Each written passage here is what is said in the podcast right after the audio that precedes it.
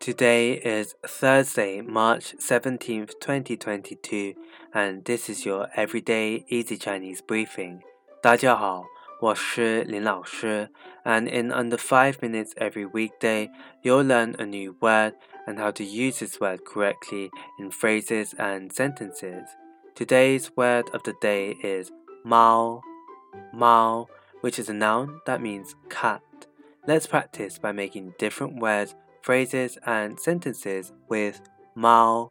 The first word is 熊猫,熊猫, which means panda. Let's look at each character of this word. 熊 means bear and mao means cat. A way of using it in a sentence is 熊猫是中国的国宝。熊猫是中国的国宝。 The panda is China's national treasure. Another word we can create with Mao is Mao Tou Ying. Mao Tou Ying. This means owl. Let's again look at each character of this word. Mao means cat, Tou means head, and Ying is eagle. So it literally means cat headed eagle. A way of using it in a sentence is 猫头鹰白天睡觉，晚上活动。猫头鹰白天睡觉，晚上活动。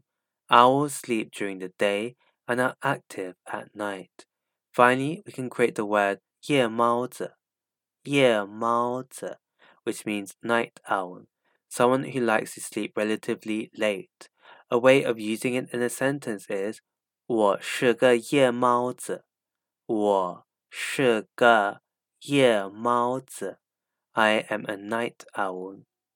Today we looked at the word mao, which means cat, and we created other words using it. These are 熊猫 panda, 猫头鹰 owl, and 夜猫子 night owl. To see this podcast transcript, please head over to the forum section of our website www.everydayeasychinese.com where you can find even more free Chinese language resources. See you again soon for more practice.